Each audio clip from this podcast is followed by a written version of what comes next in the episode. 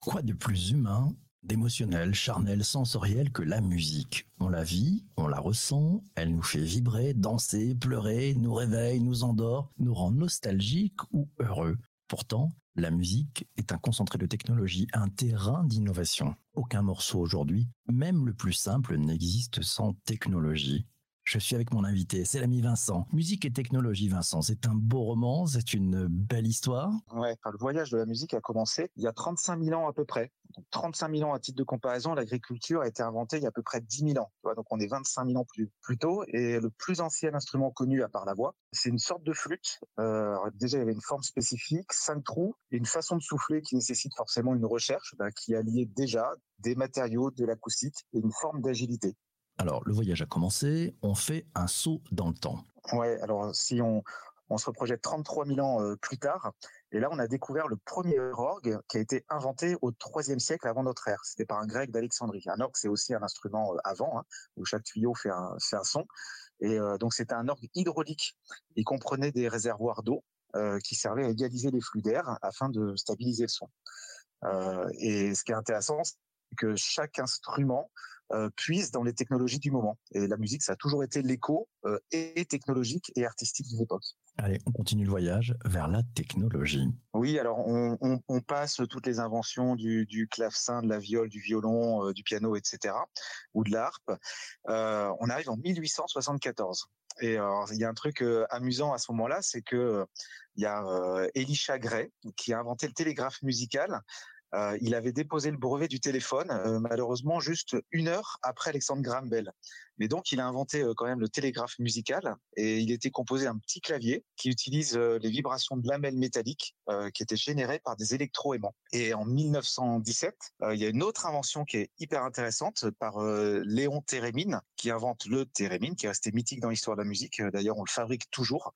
C'est un instrument électronique, on l'appelle comme ça, sur lequel pour lequel il n'y a pas de clavier. Ça ressemble à une radio avec deux antennes. Et quand on approche les mains, le son apparaît comme par enchantement. Et donc, il suffit de faire danser ses mains le long des antennes pour créer une mélodie qui ressemble à peu près à un chant de sirène. Il y a une antenne qui sert à piloter la hauteur du son, donc les notes, et l'autre le volume, donc la force du son. Et d'ailleurs, ce qui est amusant, c'est que Térémine, c'est euh, l'inventeur du micro-espion laser Buran, qui était un micro qui permettait d'écouter à distance, qui avait été commandé par le prédécesseur du KGB. Moi, j'apprends plein de trucs ce matin. On entre donc dans, dans l'ère de l'électroacoustique. Alors en fait, l'électroacoustique, c'est aussi euh, l'ère des générateurs de sons de synthèse. Donc là, on a vu qu'on commençait à inventer des, sons euh, par l'électricité, par l'électroacoustique déjà. Mais là, on arrive vraiment dans les sons de synthèse. Et en 1930, tu as euh, Lawrence Hammond qui invente un orgue mythique qui porte d'ailleurs son nom, l'orgamon. C'est un orgue avec deux claviers et des tirettes qui changent la texture du son. Donc là, on va déjà un peu plus loin dans le dans le bah, dans la création de son. Et euh, donc là, c'est l'époque euh, du jazz, des orgues des belles. Et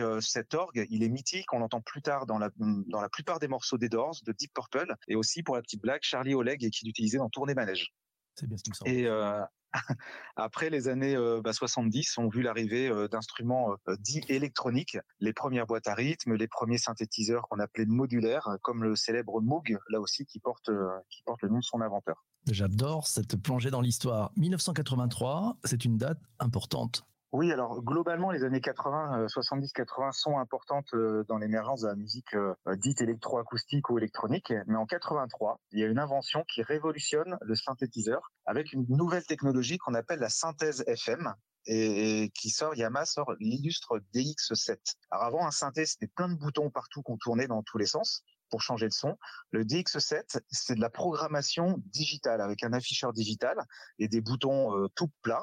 Ça ressemble à, une, soucoupe volante, le truc. Et il est omniprésent dans les années 80. On le retrouve dans les titres de Tina Turner, de Michael Jackson, de Phil Collins, de Cure, David Bowie, Stevie Wonder, les Commodores, Wham, Sting, Madonna. Euh, en France, on l'entend par exemple dans euh, Je marche seul de Jean-Jacques Goldman, mais Indochine l'a aussi utilisé, Jean-Michel Jarre, même Pierre Bachelet. Bref, la liste est vertigineuse. On pourrait, on pourrait la continuer encore et encore. Vertigineuse, prestigieuse, le fameux DX7 de Yamaha. C'est vrai que c'était une révolution. Allez, on continue. On parle maintenant et encore des artistes. Oui, toujours les artistes. Là, on a parlé beaucoup d'instruments, mais les artistes euh, eux-mêmes sont des, inventeurs. Il y a même des artistes quasiment ingénieurs, des bidouilleurs de génie. Euh, l'un des pionniers des musiques électroniques, c'est Pierre Henry, qui était connu du grand public pour un morceau psyché rock de Messe pour le temps présent. Ça, ça date de 1967. Et plus récemment, il y a ceux qui ceux qui ont influencé la musique dite électronique de façon générale sont plutôt issus des années 70-80.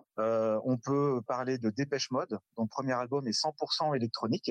Euh, il a inspiré euh, bah, les plus grands, euh, les plus grands DJ de notre époque. Kraftwerk aussi, ce, ce groupe allemand dont l'un des leaders est décédé d'ailleurs il, il, y a un an ou deux, Jean-Michel Jarre.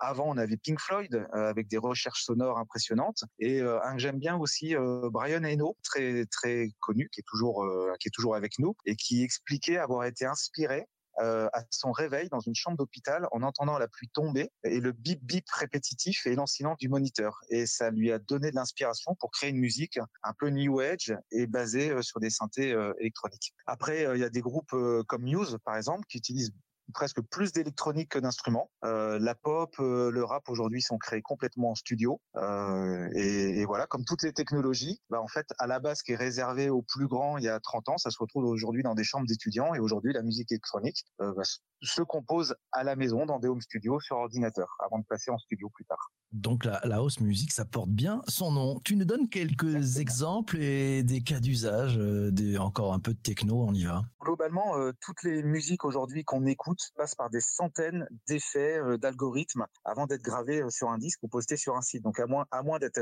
crooner avec sa guitare sur la plage, quoi qu'il arrive, ça passe par plein d'électronique. Alors vous allez vous dire, ouais, mais il y a quand même des styles qui, qui sont moins touchés. Par exemple, tu écoutes du Nora Jones, tu as l'impression que c'est sa voix avec quelques instruments derrière. Ben non, ça passe par des chaînes entières d'électronique. Et si la technologie, elle n'est pas dans l'instrument, bah, elle arrive juste après. Et là, c'est le travail des ingénieurs du son, du sound design et du mastering. Alors, pour faire simple, euh, sans rentrer vraiment dans la technologie, chaque son, vraiment chaque son, hein, d'un pied, d'une guitare, d'un synthé, d'une voix, n'importe quoi, va, va rentrer dans une chaîne de traitement numérique. Donc, si c'est un instrument acoustique, d'abord, faut l'enregistrer. Et l'enregistrement, ça commence par la technologie du micro, avec le choix de micro, leur placement, leur grain spécifique, leur technologie. Et déjà à ce moment, on influence euh, bah, la couleur finale du morceau. Après, on va l'amplifier, on va l'enregistrer et là aussi, on choisit des matériels qui, affinent la couleur du son. Et une fois que tout est dans la boîte, eh bien là, on va le sculpter. Chaque son va être sculpté par une longue chaîne d'effets euh, qui, en général, comprend un minima l'égalisation des fréquences pour mettre en valeur des fréquences ou en supprimer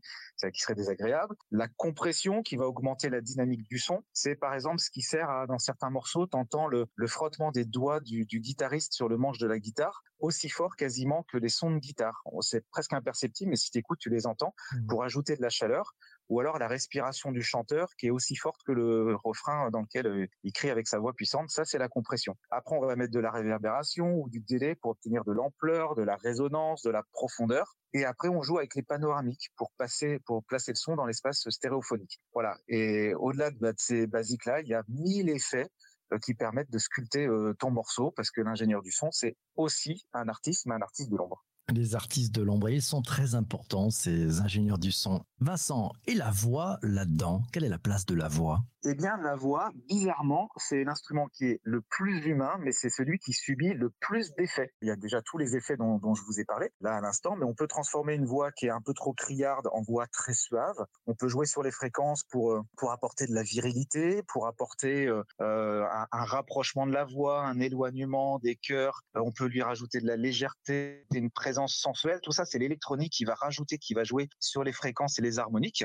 Et si tu es vraiment joueur, bah, tu peux transformer ta voix avec des vocodeurs. Là, c'est des voix de robots comme euh, on entend sur euh, sur les morceaux des Daft Punk très souvent. Pas, pas les derniers avec Pharrell Williams, mais tous ceux d'avant. Et si tu te souviens de Cher avec Do You Believe, sa, sa fameuse chanson, c'est une voix mi-robot, mi-humaine. Ça, c'est mhm. l'autotune. Et l'autotune, à l'origine, été utilisé pour corriger les fausses notes des chanteurs. Et aujourd'hui, c'est devenu un, bah, un effet artistique à la mode, particulièrement chez les entre guillemets faux rappeurs français que Maître Gims a beaucoup inspiré en modifiant sa voix avec ce type d'effet. Et une fois que la chanson est travaillée, et eh ben là, tu as l'étape du mastering.